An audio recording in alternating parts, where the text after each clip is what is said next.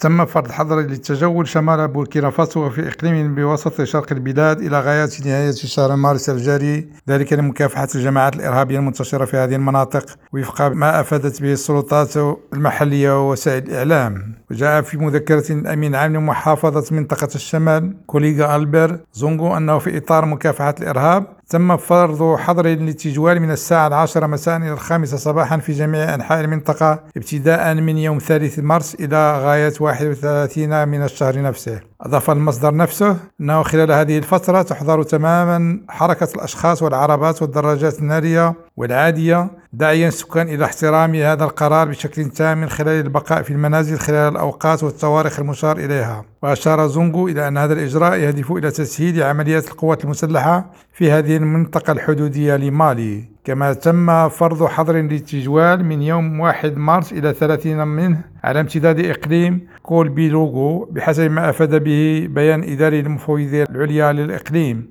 الواقع في وسط شرق البلاد على الحدود مع غانا والطوغو وتشهد بوركينا فاسو تصاعدا في أعمال العنف الإرهابية منذ بداية العام حيث قتل العشرات من المدنيين والجنود. دينا حب الكريم ريم راديو دكار